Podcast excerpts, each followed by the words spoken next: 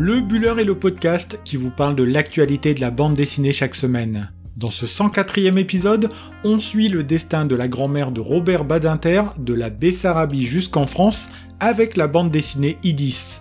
Dans la deuxième partie, on vous propose de découvrir en notre compagnie des lieux en France et à la frontière consacrés à la bande dessinée. D'abord, comme chaque année, l'été est l'occasion de revenir sur de très bons albums qui sont sortis ces derniers mois et à côté desquels nous sommes passés.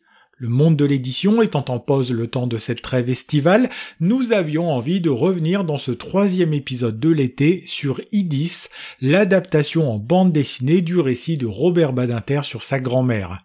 C'est peu de le dire que la première moitié du XXe siècle fut terrible pour les communautés juives d'Europe, qu'importe le pays où elles pouvaient se trouver.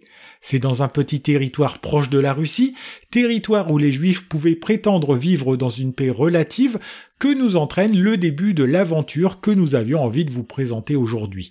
Idis, titre de cet album, est aussi le prénom de cette femme forte et fière qui a eu un destin singulier au sein d'une communauté pour laquelle il n'est pas simple de se trouver une place dans une Europe qui leur mène la vie dure. Idis vit avec ses enfants et ses beaux-parents dans ce que l'on appelle alors un shtetl, petit village juif typique de la Bessarabie, avant que bien des années plus tard ce territoire ne soit rebaptisé la Moldavie. Née en 1863, elle est mariée avec Shulim, absent au début de l'album car envoyé au front pour combattre dans la puissante armée du tsar de Russie. Pour subsister et avoir de quoi nourrir ses enfants, elle vend des petites broderies sur le marché et plus tard elle s'adonnera même à un trafic de tabac pour laquelle elle se fera arrêter avant de sympathiser avec la police locale. Fière, droite, mais aussi jolie et altruiste, Idis ne rêve que d'une chose, être heureuse dans une maison où elle y réunirait son mari et ses enfants. De retour de la guerre, Shulim va lui donner un troisième enfant et la petite famille va enfin pouvoir vivre paisiblement dans sa propre maison. Tout cela est sans compter l'atmosphère générale du pays qui devient de plus en plus défavorable aux juifs qui se retrouvent chassés et persécutés au cours de pogroms de plus en plus violents. C'est ce qui va pousser les enfants à commencer à prendre la direction de la France, pays loué pour ses valeurs démocratiques et la protection qu'il accorde aux citoyens juifs. Il faudra attendre 1912 pour qu'Idis accepte de rejoindre la famille installée à Paris, dont la jeune Charlotte s'apprête à épouser un certain Simon Badinter. Les affaires de la famille dans le domaine de la confection sont florissantes. Malgré la Première Guerre mondiale, la famille vit paisiblement et l'on se prend à rêver que tout finisse bien pour eux. Seulement, le lecteur sait que le pire est à venir, car déjà nous entrons dans les années 30 et l'on s'inquiète de l'arrivée au pouvoir d'un certain Adolf Hitler de l'autre côté du Rhin. Dès lors, c'est la fin des jours heureux et de l'idéal républicain à la française. Pour la famille, il est temps de fuir ou de rester, mais d'affronter l'ignominie qui s'est installée en France. Idis ne reverra jamais un monde libre, elle s'éteint d'un cancer de l'estomac en 1942, mais elle disparaît en ayant eu la joie de connaître ses petits-enfants, dont un certain Robert Badinter, qui rend immortelle sa grand-mère en racontant son histoire. Dans un roman publié en 2018, il nous partageait cette histoire à la fois singulière et tellement représentative de ce que fut la vie pour les Juifs d'Europe au début du siècle dernier. C'est l'avocat et scénariste de bande dessinée Richard Malka qui adapte ici le livre de Badinter pour donner vie à Idis dans un album que l'on a trouvé passionnant à parcourir. Le dessin coloré, vibrant et chatoyant est signé de Fred Bernard qui arrive à apporter cette force et cette joie du quotidien qu'essayait d'insuffler Idis même quand la vie était compliquée.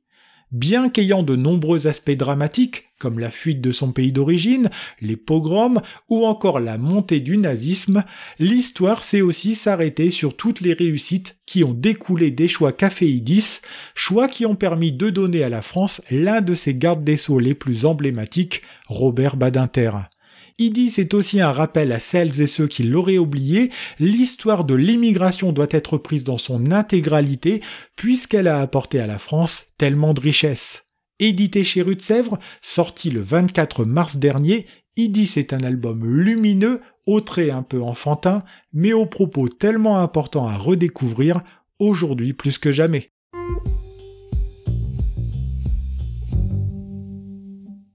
Numéro d'été oblige, nous consacrons la seconde partie de ce podcast aux endroits en France ou à proximité où vous pourrez découvrir des expositions ou des lieux consacrés à la bande dessinée. Cette semaine, c'est en Normandie que l'on vous entraîne pour découvrir certainement ce qui reste comme l'un des auteurs américains les plus marquants du siècle dernier, Will Eisner.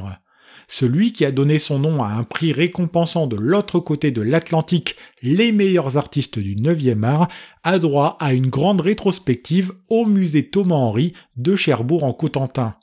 Depuis 2017, la ville met à l'honneur, à l'occasion de la Biennale du 9e art, des artistes qui nous viennent des États-Unis, et cette année, c'est Will Eisner qui est la vedette de l'exposition. Depuis le 28 mai dernier et jusqu'au 29 août prochain, vous pourrez retrouver une bonne partie de son travail exposé dans un lieu qui sait rendre justice au talent de cet artiste qui a tant fait pour la bande dessinée mondiale.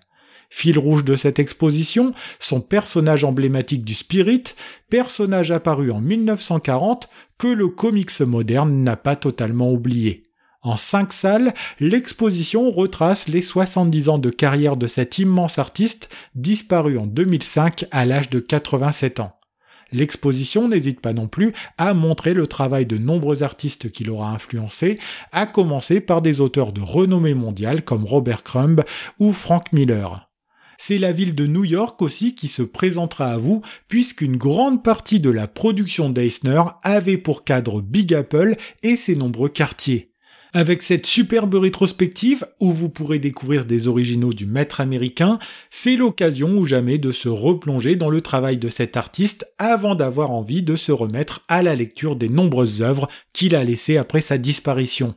Il sera toujours temps ensuite de profiter du bord de mer normand pour terminer la journée de la meilleure des façons après avoir fait un tour du côté du musée Thomas Henry. Voilà, nous en avons terminé avec ce 104e épisode du Buller. Si vous souhaitez découvrir des images de la bande dessinée Idis, ou si vous voulez nous laisser des remarques et des commentaires, n'hésitez pas à passer sur Instagram sur le compte lebuller.podcast. Si vous avez aimé cet épisode, n'hésitez pas non plus à le partager autour de vous et à nous suivre sur Apple Podcast, Spotify, Deezer, YouTube, Tumult, Google Podcast ou sur votre plateforme préférée.